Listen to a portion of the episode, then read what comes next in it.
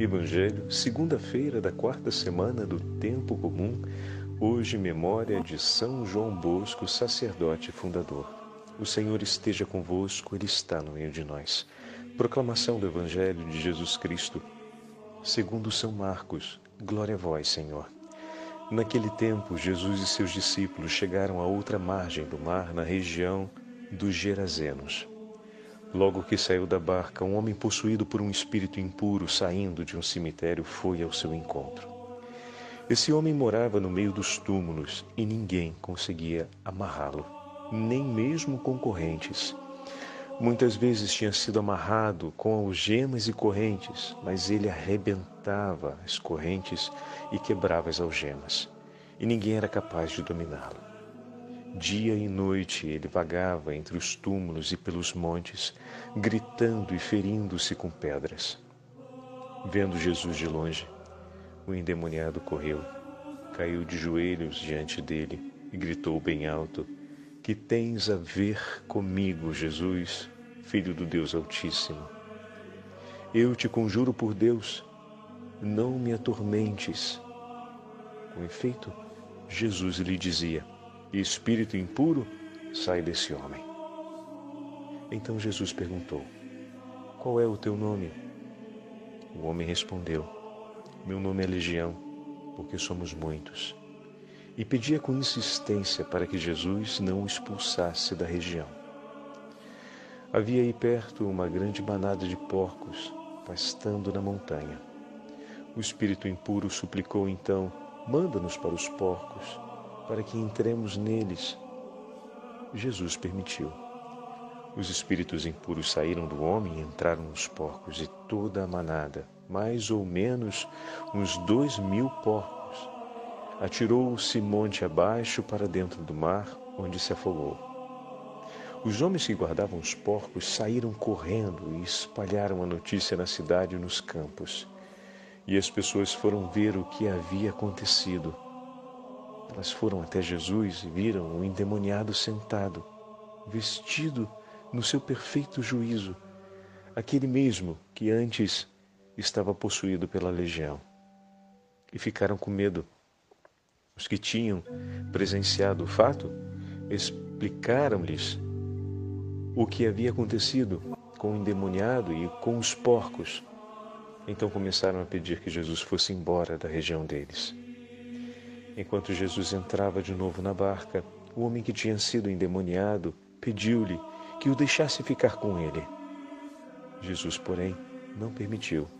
Entretanto, lhe disse: Vai para casa, para junto dos teus, e anuncia-lhes tudo o que o Senhor, em sua misericórdia, fez por ti. Então o homem foi embora e começou a pregar na Decápole tudo o que Jesus tinha feito por ele todos ficaram admirados. Palavra da salvação. Glória a vós, Senhor. Segunda-feira da quarta semana do tempo comum, hoje memória de São João Bosco, sacerdote fundador. Em nome do Pai, do Filho e do Espírito Santo. Amém.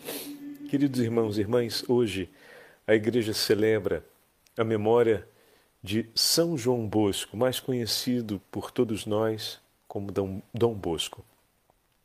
Tivemos a oportunidade de comentar um pouco a respeito de Dom Bosco quando falamos de São Francisco de Sales, a quem Dom Bosco muito admirava e acompanhava com atenção os seus escritos e toda a obra espiritual deixada por São Francisco de Sales. Dom Bosco, quando funda a congregação dos Salesianos, a congregação religiosa que ele mesmo fundou, recebe o nome de Salesianos porque o nome escolhido por Dom Bosco em homenagem a São Francisco de Sales foi Sociedade São Francisco de Sales.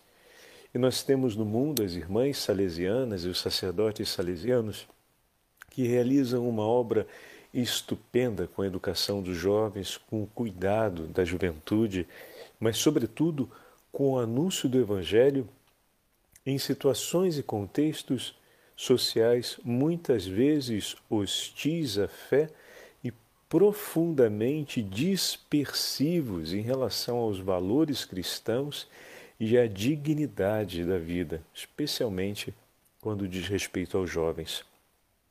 Hoje é um dia especial para rezarmos por todos esses grandes homens e mulheres da família salesiana que se lançam pelo mundo testemunhando o amor de Cristo, a libertação realizada pelo Senhor, o poder do Senhor que está no meio de nós e nos acompanha a todo instante. Hoje, a Santa Liturgia nos fala, nos leva para o quinto capítulo do Evangelho de São Marcos. Estamos diante do exorcismo realizado por Jesus na região dos Garazenos, do outro lado do Mar da Galileia. O texto de hoje tem um caráter muito emblemático e intenso, pois se trata de um episódio profundamente marcante dentro do contexto do Evangelho de São Marcos. Jesus navega para o outro lado do mar, a região chamada região dos Garazenos. E bom, depois o Senhor irá regressar para a região de Cafarnaum. Essa é uma região pagã.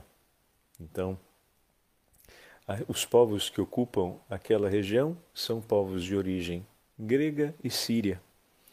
Então, não são da casa de Israel. Logo que Jesus desceu do barco, diz o texto, caminhou ao seu encontro, vindo dos túmulos, então, vindo de um grande cemitério que era próximo ao lago, Veio então um homem possuído por um espírito impuro.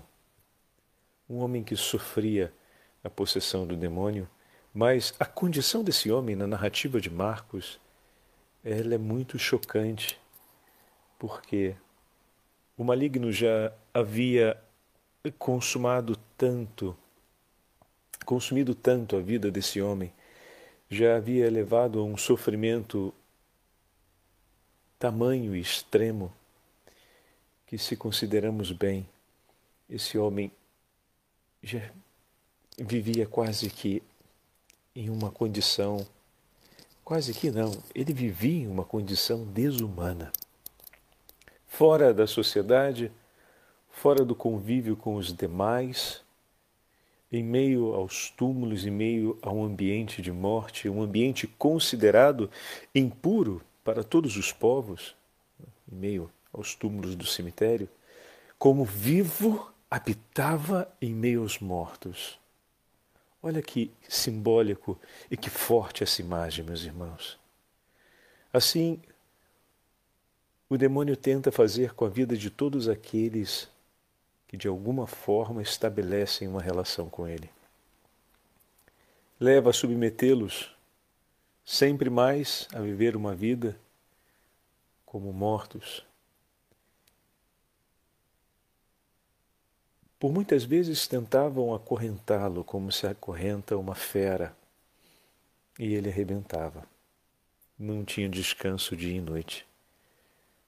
Como nas penas do inferno, não há descanso dia e noite.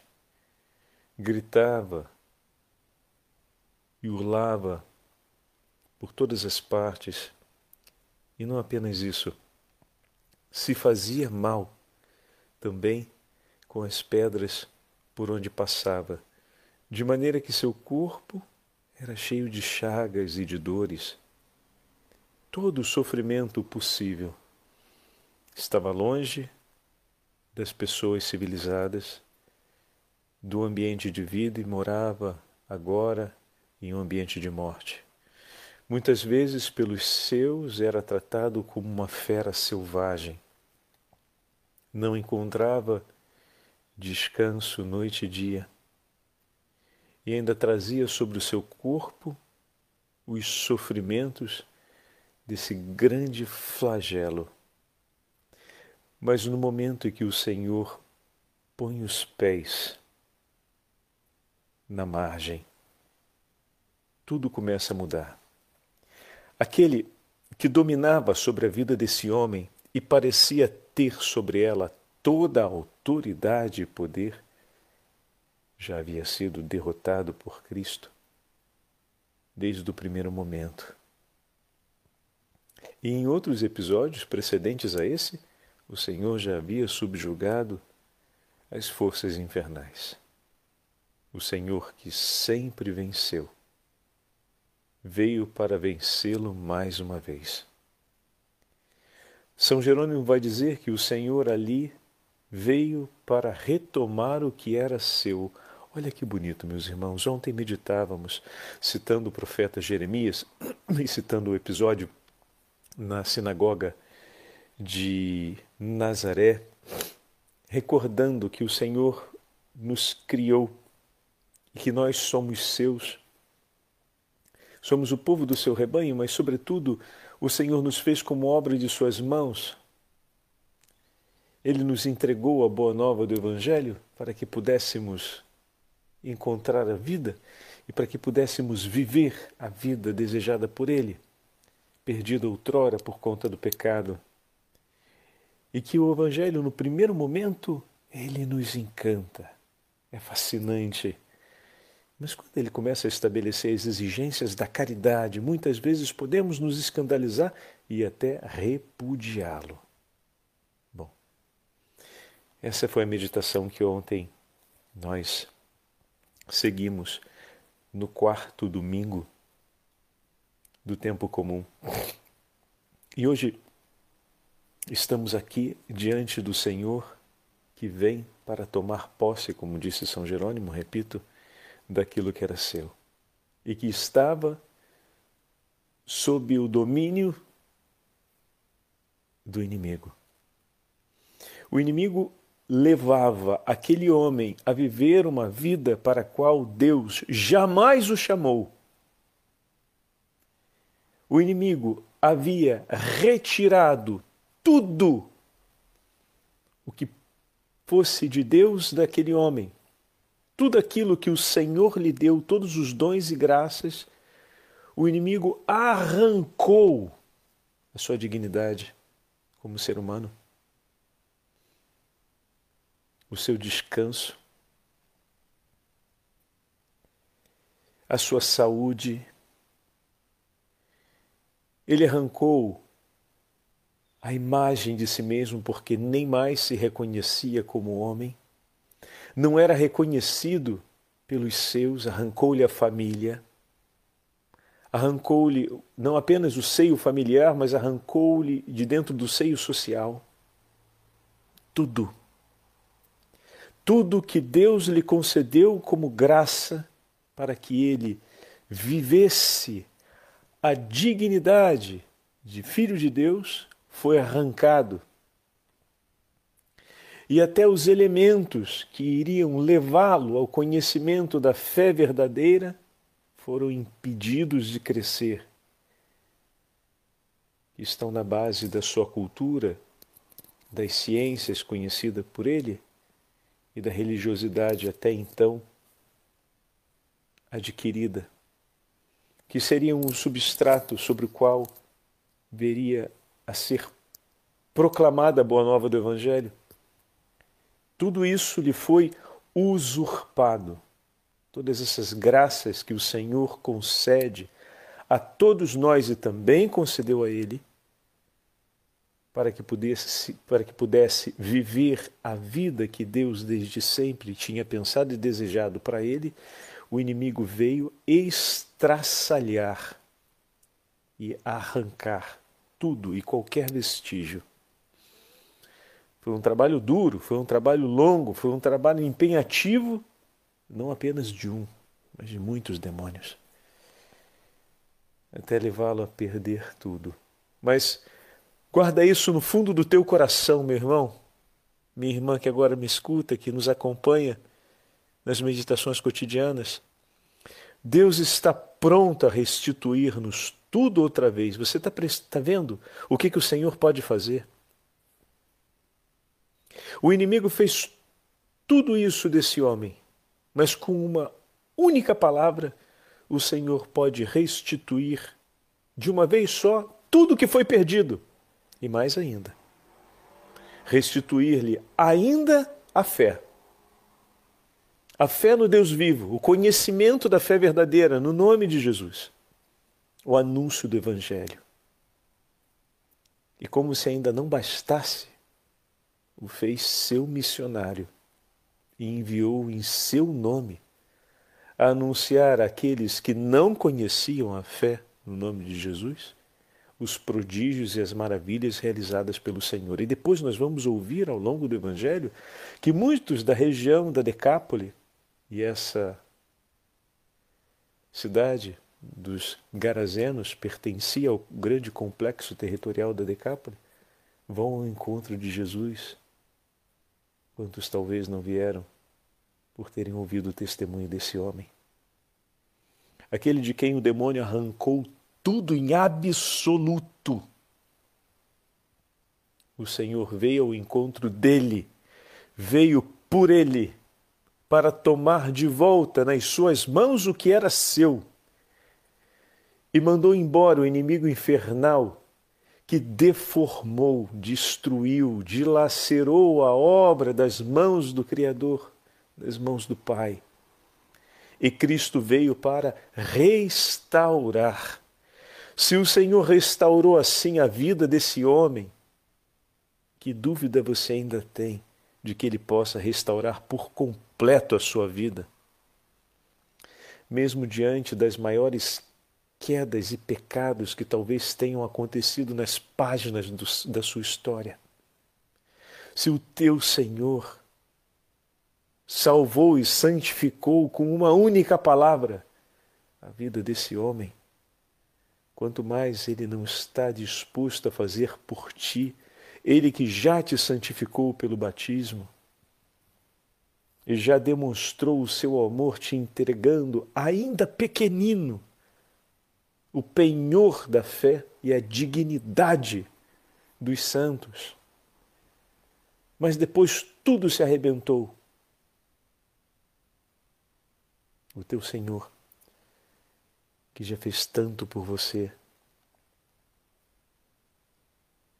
quer e está disposto a fazer ainda mais, pois a tua vida aos olhos dele tem valor de eternidade.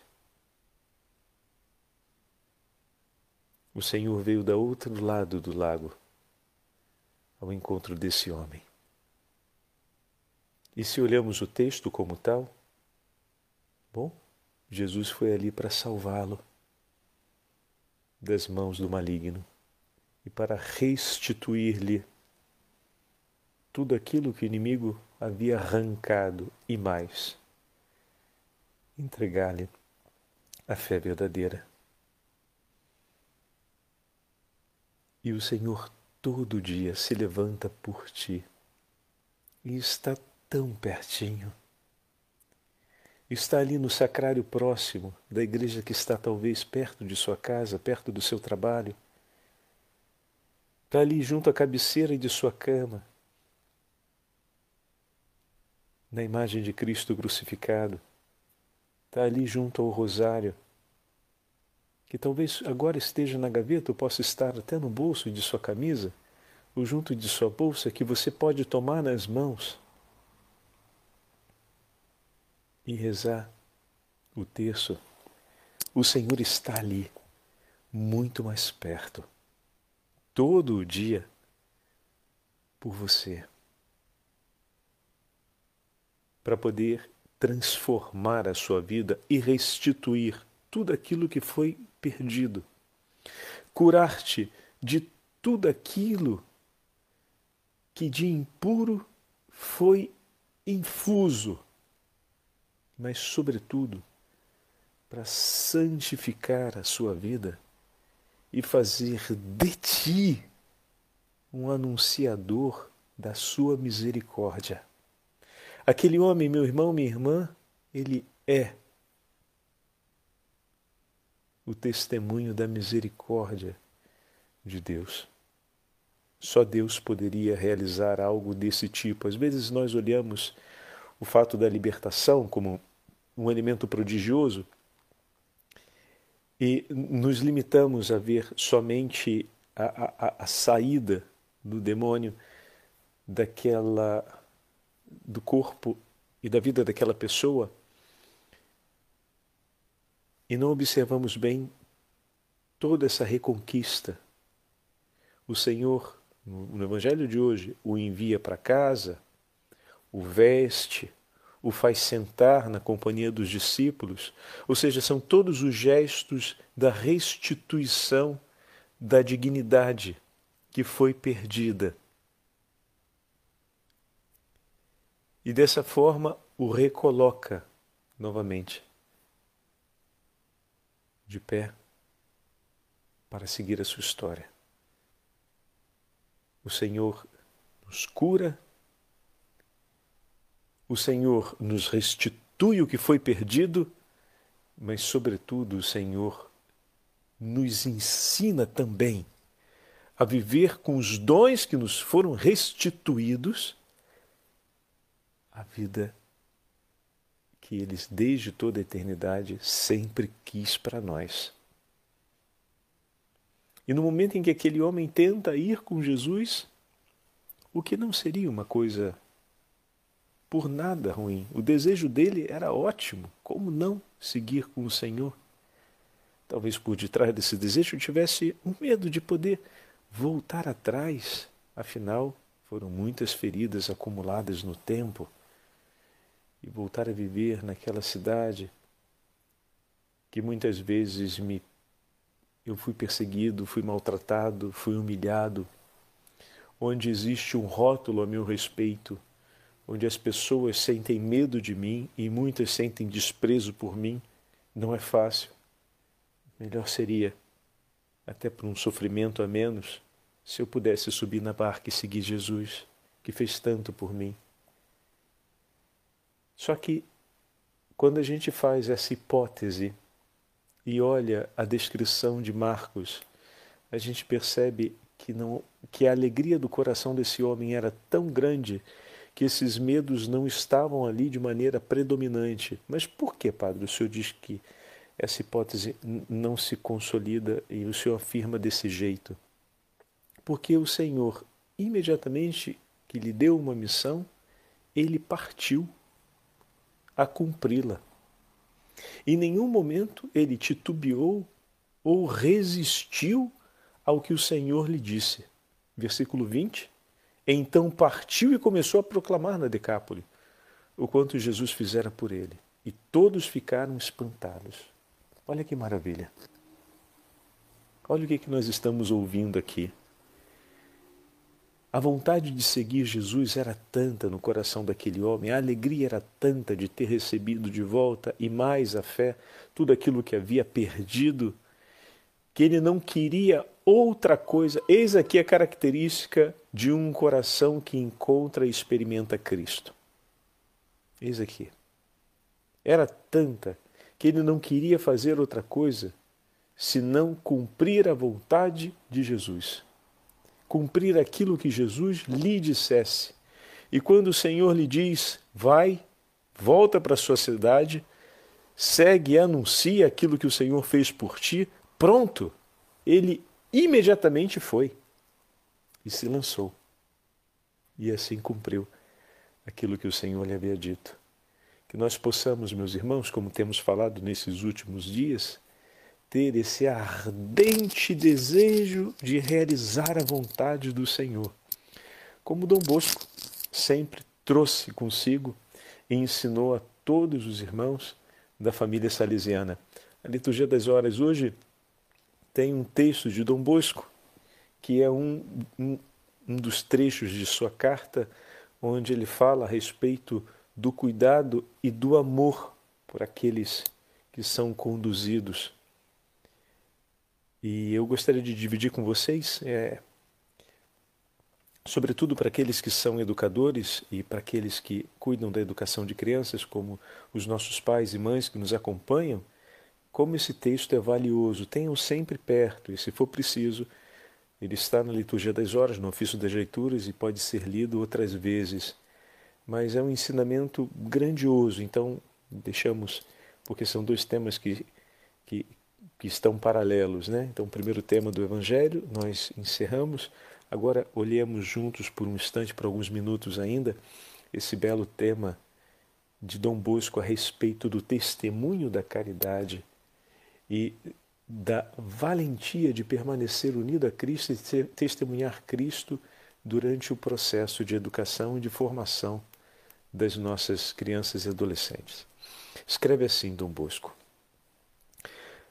Antes de mais nada, se queremos ser amigos do verdadeiro bem de nossos alunos e levá-los ao cumprimento de seus deveres, é indispensável jamais vos esquecerdes de que representais os pais desta querida juventude.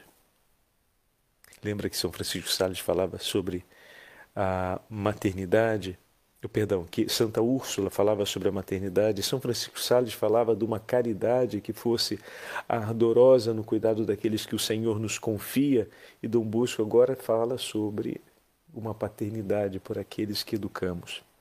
Muito bem. Ela foi sempre, perdão, Santa Úrsula não, Santa Ângela. Ela foi sempre o ter o terno objeto dos meus trabalhos, dos meus estudos e do meu ministério sacerdotal. Não apenas meu, mas da cara congregação salesiana. Quantas vezes, meus filhinhos, no decurso de toda a minha vida, tive de me convencer desta grande verdade. É mais fácil encolerizar-se do que ter paciência, ameaçar uma criança do que persuadi-la. Direi mesmo que é mais cômodo, para nossa impaciência e nossa soberba, castigar os que resistem do que corrigi-los, suportando-os com firmeza e suavidade. Tomai cuidado para que ninguém vos julgue dominados por um ímpeto de violência e indignação. É muito difícil, quando se castiga, conservar aquela calma tão necessária para afastar qualquer dúvida de que agimos para demonstrar a nossa autoridade ou descarregar o nosso próprio mau humor. Consideremos como nossos filhos aqueles sobre os quais exercemos certo poder. Ponhamo-nos a seu serviço, assim como Jesus, que veio para obedecer e não para dar ordens. E envergonhemo-nos de tudo o que nos possa dar aparência de dominadores. E se algum domínio exercermos sobre eles, é para melhor servi-los. Assim procedia Jesus com seus apóstolos tolerava-os na sua ignorância e rudeza, e até mesmo na sua pouca fidelidade. A afeição e a familiaridade com que tratava os pecadores era tais que em alguns causava espanto, em outros escândalo, mas em muitos infundia a esperança de receberem o perdão de Deus. Por isso nos ordenou que aprendêssemos dele a sermos mansos e humildes de coração. Uma vez que são nossos filhos, afastemos toda a cólera quando devemos corrigi-los, corrigir-lhes as falhas, ou pelo menos a moderemos de tal modo que pareça totalmente dominada. Nada de agitação de ânimo, nada de desprezo no olhar, nada de injúrias nos lábios, então, agindo assim, sereis verdadeiros pais e conseguireis uma verdadeira correção. Em determinados momentos, muitas vezes, muitos, muito graves, vale mais uma recomendação a Deus, um ato de humildade perante Ele, do que uma tempestade de palavras que só fazem mal a quem as ouve e não tem proveito algum para quem as merece sabe as palavras de Dom Bosco. Que pela intercessão de Dom Bosco nós possamos aprender do coração manso e humilde do Senhor a educarmos e a conduzirmos no caminho da verdade e da vida aqueles que o Senhor nos confia. O Senhor esteja convosco, Ele está no meio de nós. Pela intercessão de Dom Bosco e de Nossa Senhora, sob o título de Nossa Senhora Auxiliadora, Abençoe-vos o Deus Todo-Poderoso, Pai, Filho e Espírito Santo. Amém.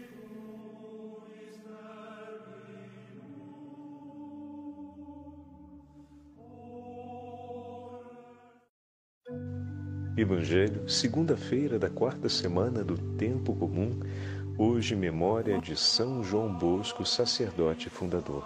O Senhor esteja convosco, Ele está no meio de nós. Proclamação do Evangelho de Jesus Cristo, segundo São Marcos. Glória a vós, Senhor. Naquele tempo, Jesus e seus discípulos chegaram à outra margem do mar, na região dos Gerazenos. Logo que saiu da barca, um homem possuído por um espírito impuro, saindo de um cemitério, foi ao seu encontro. Esse homem morava no meio dos túmulos e ninguém conseguia amarrá-lo, nem mesmo concorrentes. Muitas vezes tinha sido amarrado com algemas e correntes, mas ele arrebentava as correntes e quebrava as algemas, e ninguém era capaz de dominá-lo. Dia e noite ele vagava entre os túmulos e pelos montes, gritando e ferindo-se com pedras. Vendo Jesus de longe, o endemoniado correu, caiu de joelhos diante dele e gritou bem alto: Que tens a ver comigo, Jesus, Filho do Deus Altíssimo? Eu te conjuro por Deus, não me atormentes. Com efeito, Jesus lhe dizia: e espírito impuro, sai desse homem. Então Jesus perguntou: Qual é o teu nome? O homem respondeu: Meu nome é Legião, porque somos muitos. E pedia com insistência para que Jesus não o expulsasse da região. Havia aí perto uma grande manada de porcos pastando na montanha. O espírito impuro suplicou então: Manda-nos para os porcos para que entremos neles. Jesus permitiu. Os espíritos impuros saíram do homem e entraram nos porcos, e toda a manada, mais ou menos uns dois mil porcos, atirou-se monte abaixo para dentro do mar, onde se afogou. Os homens que guardavam os porcos saíram correndo e espalharam a notícia na cidade e nos campos. E as pessoas foram ver o que havia acontecido. Elas foram até Jesus e viram o endemoniado sentado, vestido no seu perfeito juízo, aquele mesmo que antes estava possuído pela legião. E ficaram com medo. Os que tinham presenciado o fato explicaram-lhes o que havia acontecido com o endemoniado e com os porcos. Então começaram a pedir que Jesus fosse embora da região deles.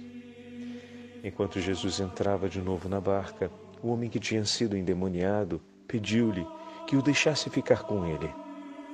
Jesus, porém, não permitiu. Entretanto, lhe disse: Vai para casa, para junto dos teus, e anuncia-lhes tudo o que o Senhor, em sua misericórdia, fez por ti. Então o homem foi embora e começou a pregar na Decápole tudo o que Jesus tinha feito por ele todos ficaram admirados. Palavra da salvação. Glória a vós, Senhor. Segunda-feira da quarta semana do tempo comum, hoje memória de São João Bosco, sacerdote fundador. Em nome do Pai, do Filho e do Espírito Santo. Amém. Queridos irmãos e irmãs, hoje a igreja celebra a memória São João Bosco, mais conhecido por todos nós como Dom Bosco. Tivemos a oportunidade de comentar um pouco a respeito de Dom Bosco quando falamos de São Francisco de Sales, a quem Dom Bosco muito admirava e acompanhava com atenção os seus escritos e toda a obra espiritual deixada por São Francisco de Sales. Dom Bosco, quando funda a congregação dos Salesianos, a congregação religiosa que ele mesmo fundou, recebe o nome de Salesianos porque o nome escolhido por Dom Bosco em homenagem a São Francisco de Sales foi Sociedade São Francisco de Sales. E nós temos no mundo as irmãs salesianas e os sacerdotes salesianos que realizam uma obra estupenda com a educação dos jovens, com o cuidado da juventude, mas, sobretudo, com o anúncio do Evangelho em situações e contextos sociais muitas vezes hostis à fé e profundamente dispersivos em relação aos valores cristãos e à dignidade da vida, especialmente quando diz respeito aos jovens. Hoje é um dia especial para rezarmos por todos esses grandes homens e mulheres da família salesiana que se lançam pelo mundo testemunhando o amor de Cristo, a libertação realizada pelo Senhor, o poder do Senhor, que está no meio de nós e nos acompanha a todo instante. Hoje, a Santa Liturgia nos fala, nos leva para o quinto capítulo do Evangelho de São Marcos. Estamos diante do exorcismo realizado por Jesus na região dos Garazenos, do outro lado do Mar da Galileia. O texto de hoje tem um caráter muito emblemático e intenso, pois se trata de um episódio profundamente marcante dentro do contexto do Evangelho de São Marcos. Jesus navega para o outro lado do mar, a região chamada região dos Garazenos. E bom, depois o Senhor irá regressar para a região de Cafarnaum. Essa é uma região pagã. Então, os povos que ocupam aquela região são povos de origem grega e síria. Então, não são da casa de Israel. Logo que Jesus desceu do barco, diz o texto, caminhou ao seu encontro, vindo dos túmulos, então, vindo de um grande cemitério que era próximo ao lago, veio então um homem possuído por um espírito impuro. Um homem que sofria a possessão do demônio, mas a condição desse homem na narrativa de Marcos ela é muito chocante, porque o maligno já havia consumado tanto, consumido tanto a vida desse homem, já havia levado a um sofrimento tamanho e extremo, que se consideramos bem, esse homem já vivia quase que em uma condição Quase que não. Ele vivia em uma condição desumana. Fora da sociedade, fora do convívio com os demais, em meio aos túmulos, em meio a um ambiente de morte, um ambiente considerado impuro para todos os povos, em meio aos túmulos do cemitério, como vivo habitava em meio aos mortos. Olha que simbólico e que forte essa imagem, meus irmãos. Assim, o demônio tenta fazer com a vida de todos aqueles que de alguma forma estabelecem uma relação com ele. Leva a submetê-los sempre mais a viver uma vida como mortos Por muitas vezes tentavam acorrentá-lo como se acorrenta uma fera, e ele arrebentava. Não tinha descanso dia e noite. Como nas penas do inferno, não há descanso dia e noite. Gritava e urlava por todas as partes, e não apenas isso, se fazia mal também com as pedras por onde passava, de maneira que seu corpo era cheio de chagas e de dores. Todo o sofrimento possível estava longe das pessoas civilizadas, do ambiente de vida e morava agora em um ambiente de morte. Muitas vezes, pelos seus, era tratado como uma fera selvagem. Não encontrava descanso noite e dia, e ainda trazia sobre o seu corpo os sofrimentos desse grande flagelo. Mas no momento em que o Senhor põe os pés na margem, tudo começa a mudar. Aquele que dominava sobre a vida desse homem e parecia ter sobre ela toda a autoridade e poder, já havia sido derrotado por Cristo desde o primeiro momento. E em outros episódios precedentes a esse, o Senhor já havia subjugado as forças infernais. O Senhor que sempre venceu, veio para vencê-lo mais uma vez. São Jerônimo vai dizer que o Senhor ali veio para retomar o que era seu. Olha que bonito, meus irmãos. Ontem meditávamos, citando o profeta Jeremias e citando o episódio na sinagoga de Nazaré, recordando que o Senhor nos criou e que nós somos seus. Somos o povo do seu rebanho, mas, sobretudo, o Senhor nos fez como obra de suas mãos.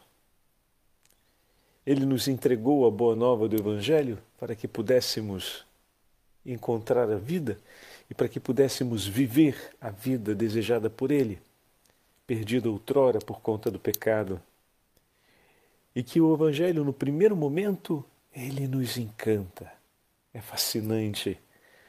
Mas quando ele começa a estabelecer as exigências da caridade, muitas vezes podemos nos escandalizar e até repudiá-lo.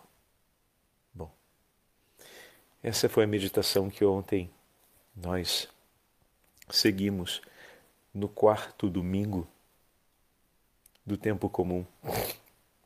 E hoje Estamos aqui diante do Senhor que vem para tomar posse, como disse São Jerônimo, repito, daquilo que era seu e que estava sob o domínio do inimigo. O inimigo levava aquele homem a viver uma vida para a qual Deus jamais o chamou.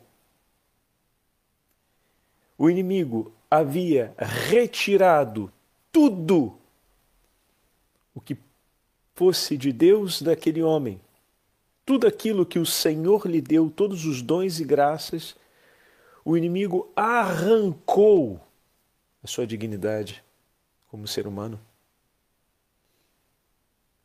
o seu descanso, a sua saúde. Ele arrancou a imagem de si mesmo, porque nem mais se reconhecia como homem, não era reconhecido pelos seus, arrancou-lhe a família, arrancou-lhe não apenas o seio familiar, mas arrancou-lhe de dentro do seio social tudo. Tudo que Deus lhe concedeu como graça para que ele vivesse a dignidade de filho de Deus foi arrancado. E até os elementos que iriam levá-lo ao conhecimento da fé verdadeira foram impedidos de crescer. Estão na base da sua cultura, das ciências conhecida por ele e da religiosidade até então adquirida, que seriam o substrato sobre o qual veria a ser proclamada a boa nova do Evangelho, tudo isso lhe foi usurpado. Todas essas graças que o Senhor concede a todos nós e também concedeu a ele, para que pudesse, para que pudesse viver a vida que Deus desde sempre tinha pensado e desejado para ele, o inimigo veio estraçalhar e arrancar tudo e qualquer vestígio. Foi um trabalho duro, foi um trabalho longo, foi um trabalho empenhativo, não apenas de um, mas de muitos demônios, até levá-lo a perder tudo. Mas guarda isso no fundo do teu coração, meu irmão, minha irmã que agora me escuta, que nos acompanha nas meditações cotidianas. Deus está pronto a restituir-nos tudo outra vez. Você está tá vendo o que, que o Senhor pode fazer? O inimigo fez tudo isso desse homem, mas com uma única palavra, o Senhor pode restituir de uma vez só tudo que foi perdido e mais ainda. restituir-lhe ainda a fé. A fé no Deus vivo, o conhecimento da fé verdadeira no nome de Jesus, o anúncio do Evangelho.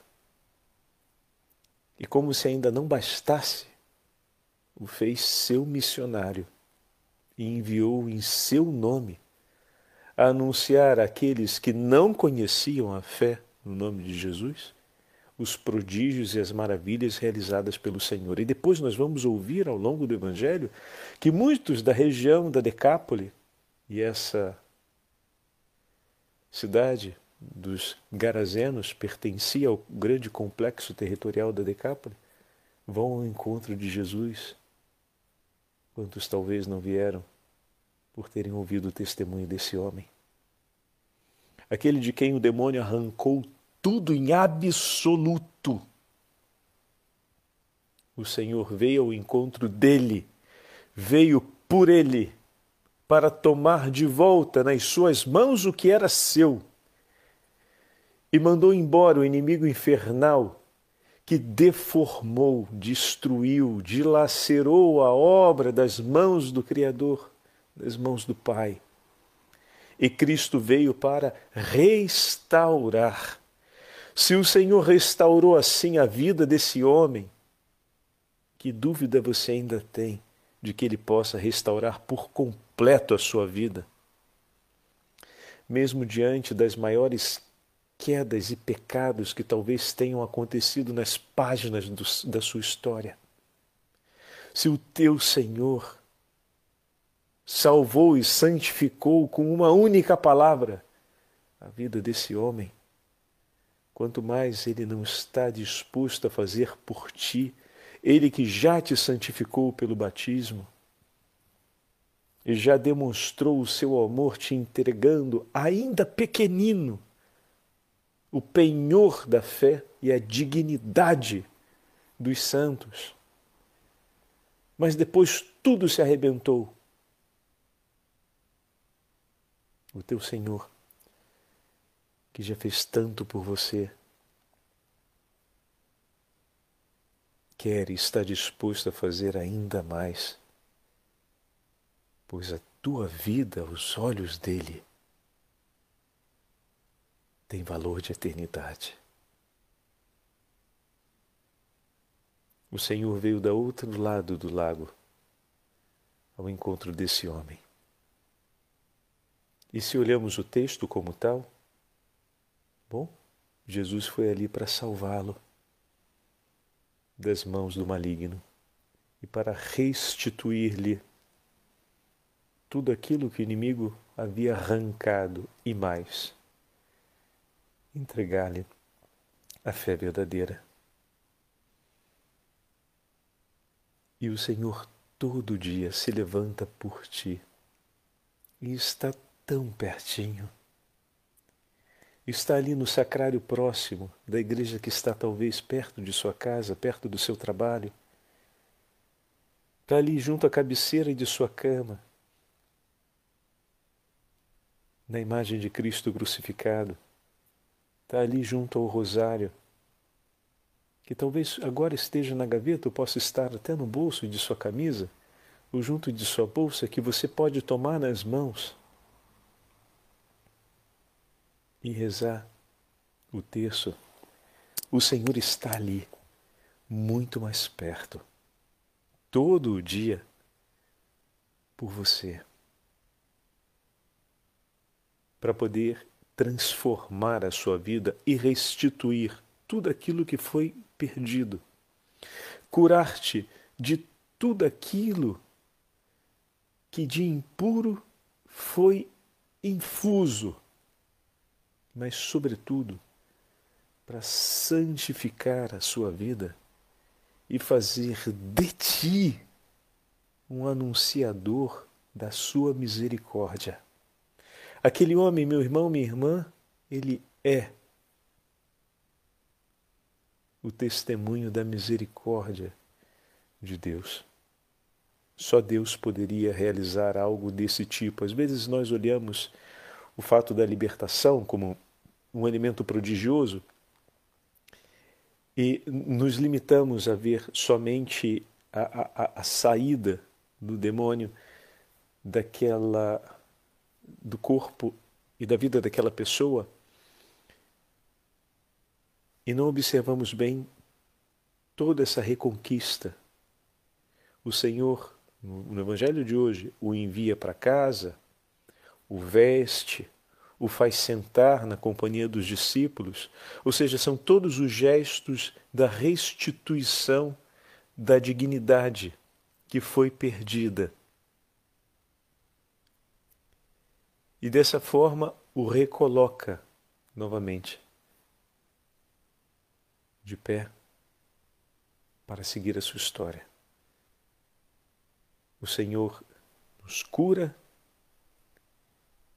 o Senhor nos restitui o que foi perdido, mas, sobretudo, o Senhor nos ensina também a viver com os dons que nos foram restituídos a vida que eles, desde toda a eternidade, sempre quis para nós. E no momento em que aquele homem tenta ir com Jesus, o que não seria uma coisa por nada ruim, o desejo dele era ótimo, como não seguir com o Senhor?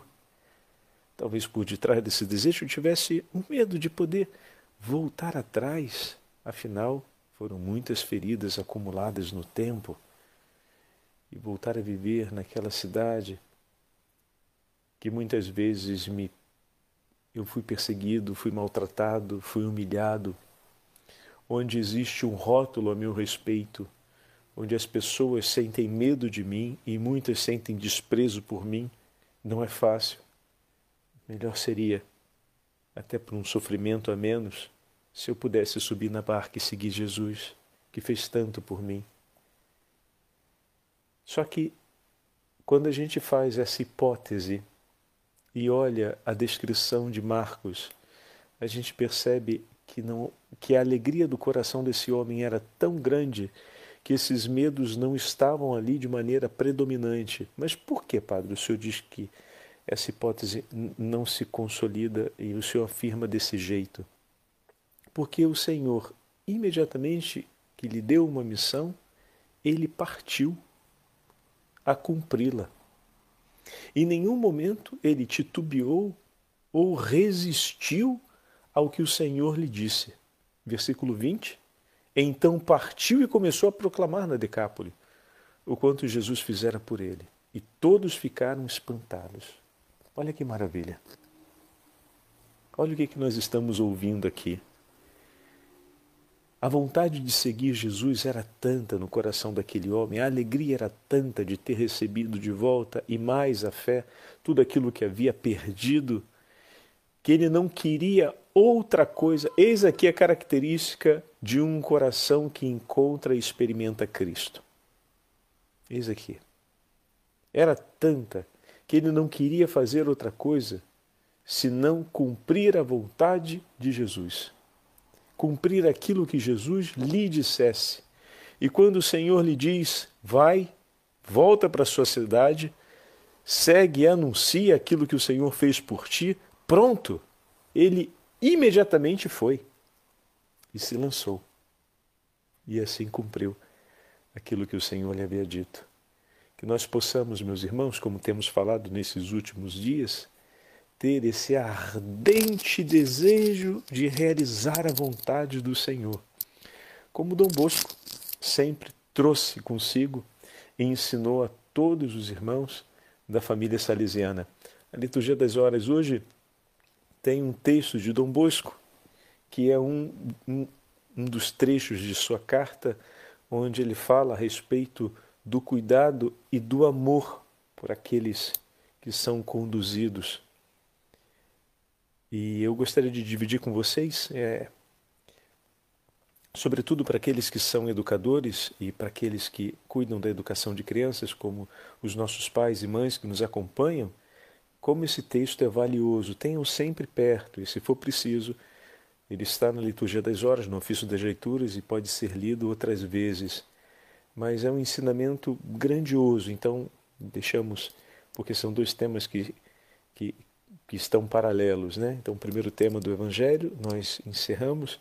Agora olhemos juntos por um instante, por alguns minutos ainda, esse belo tema de Dom Bosco a respeito do testemunho da caridade e da valentia de permanecer unido a Cristo e testemunhar Cristo durante o processo de educação e de formação das nossas crianças e adolescentes. Escreve assim Dom Bosco: Antes de mais nada, se queremos ser amigos do verdadeiro bem de nossos alunos e levá-los ao cumprimento de seus deveres, é indispensável jamais vos esquecerdes de que representais os pais desta querida juventude. Lembra que São Francisco Sales falava sobre a maternidade, o perdão, que Santa Úrsula falava sobre a maternidade, São Francisco Sales falava de uma caridade que fosse ardorosa no cuidado daqueles que o Senhor nos confia, e Dom Bosco agora fala sobre uma paternidade por aqueles que educamos. Muito bem. Ela foi sempre, perdão, Santa Úrsula não, Santa Ângela.